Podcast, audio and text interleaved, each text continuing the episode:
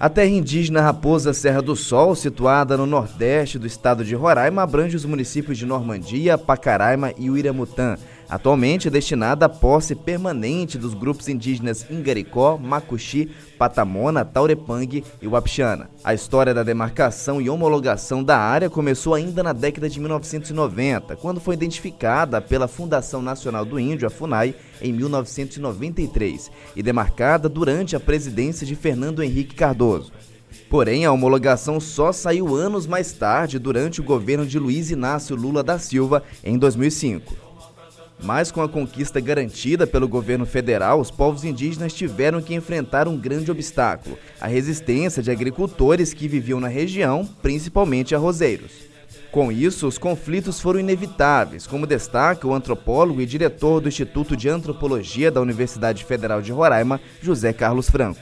O que ocorre aqui na Raposo é que o governo militar, principalmente na figura do Otomar é, Pinto, tinha uma visão desenvolvimentista para o Estado né, de implantação da agricultura familiar, mas uma grande produção de plantations e monocultura. E fizeram investimentos na criação de municípios, repassaram dinheiro a fazendeiros, a risicultores e se implantou uma produção grande de arroz dentro da Raposo, né, em, em, cima de áreas de mananciais, inclusive. E aí é, esse poder econômico se tornou bastante resistente, inclusive, para fazer a cabeça da opinião pública em Roraima, que é a ideia de que a demarcação traria prejuízos ao Estado porque diminuiria a produtividade. A área é formada por imensas planícies semelhantes à das regiões de Cerrado e por cadeias de montanhas na fronteira entre Brasil, Venezuela e Guiana. Nos limites da terra indígena encontra-se o Monte Roraima, ponto culminante do estado, origem de seu nome e uma das montanhas mais altas do Brasil, e o Monte Caburaí, onde fica a nascente do rio Ailã, ponto extremo norte do país. Ainda de acordo com o antropólogo, a homologação da área foi positiva não só para o país como para o mundo, pois com a região demarcada e sob o controle dos índios, muitos mananciais importantes para a bacia amazônica são preservados. Porém, o desafio agora é manter todas as conquistas alcançadas ao longo desses anos, já que ainda existe resistência da bancada ruralista que pedem uma reavaliação das terras homologadas.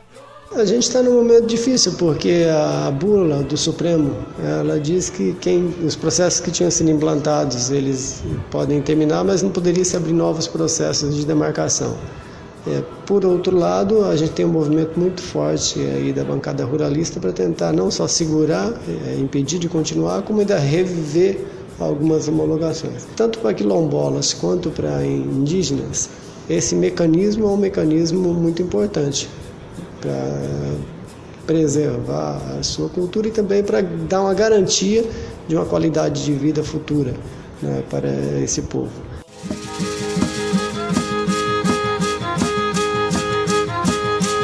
Na área indígena Raposa Serra do Sol vivem cerca de 20 mil índios, a maioria deles da etnia Macuxi.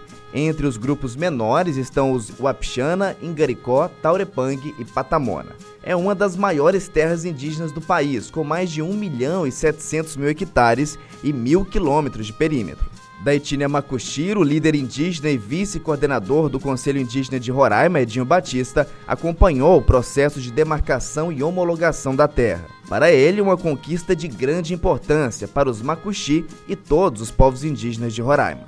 Liberdade simboliza dignidade, simboliza né, felicidade, porque para os povos indígenas o território ou a terra é a mãe, né, onde se implanta tudo aquilo que necessita, ou seja, né, não dá para discutir políticas públicas, não dá para discutir, é, discutir projeto de desenvolvimento se você não tem a garantia do território.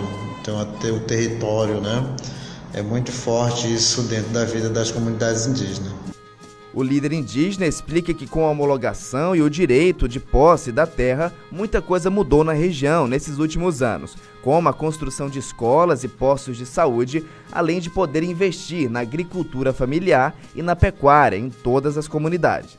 Hoje nós temos bastante escolas indígenas, né, geridas pelas próprias povos indígenas, temos agentes de saúde, né, temos hoje postos de saúde, temos vários profissionais né, indígenas, temos bastante né, estudantes, professores acadêmicos cursando na universidade, né? hoje temos professores fazendo as suas graduações. De fato, né, a gente conseguiu avançar, além da produção, né, que hoje a gente está né, produzindo tanto de origem animal, vegetal. Né?